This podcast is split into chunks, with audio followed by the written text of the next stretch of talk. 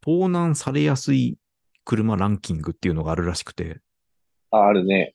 あ、知ってるいや、俺が、うん、合ってるかどうかは知らんけど、俺の認識で1位はハイエースなんだよね。ああ、まあそうだね。そういうイメージあるよね。えっとですね。いや、あの、もう毎年ランキングは出ていて、 なんだこのランキングとは思うんだけど、えっ、と、ハイエースはね、2022年だと6位。うん、2021年も6位。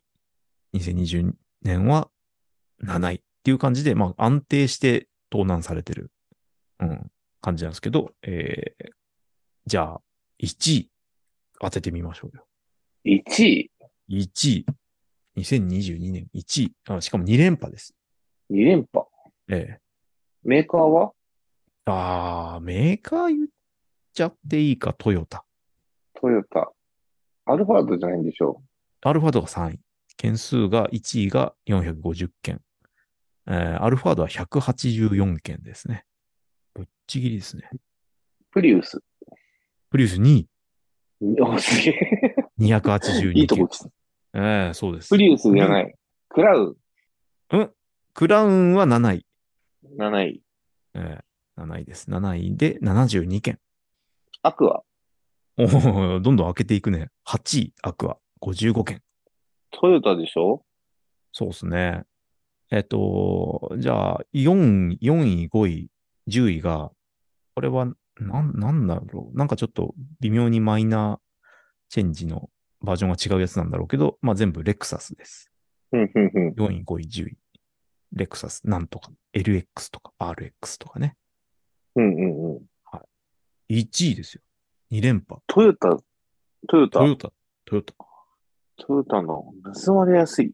盗まれる。よく盗まれる。というか、全部トヨタなんじゃねえのっていうね。ぐらいだね、今のところ ね。来てねええ。うん。普通車だと思うんだよ、ベルファイア。あ、ベルファイアはですね、入ってないんですよ、去年は。入って2021ない年は8位。2020年も8位。だって今 DB 作ってねえしな。ワンボックスカーじゃないのかな。出てないやつがあるんですよ。あの、いい感じのやつが。盗みたくなるやつが。なんかありそうな気はするんだけど出てこないな。クラウンじゃないんだもんな。そうです。もう、言っちゃいます ?2 連覇。ぶっちぎりの450件。1位は、ランドクルーザーです。ああ、ランクルか。あれ、トヨタだったっけ俺そこは分かってないんだけど。あ、まあ、俺もよくわかってない。もう全部トヨタなんでしょっていう目でランキングを見てるから、多分トヨタ。盗難車ランキングの上位を占めるトヨタ車っていうことで、えーっとですね。まあ、これ、つまり、買い手の問題で、大体東南アジアとか、アフリカとか、そういうとこに流れていくんですけど、トヨタ神話がやっぱり生きてる場所。よく売れるし、高く売れる。から、盗む。 っていうですね。そういう需要があると。盗むならトヨタ。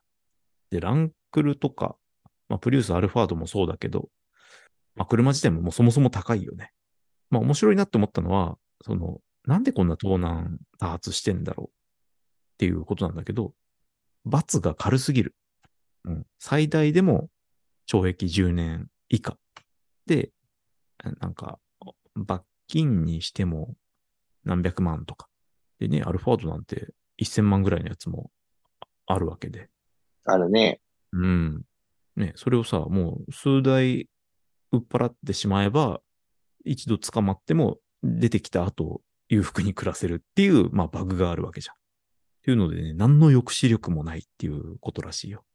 やったもん勝ちみたいまあでもなんか金返せの話にはなってんじゃなかったっけああ、でもまあ自己破産したりとかするのな。そうか。そう、自己破産しちゃってさっていうね。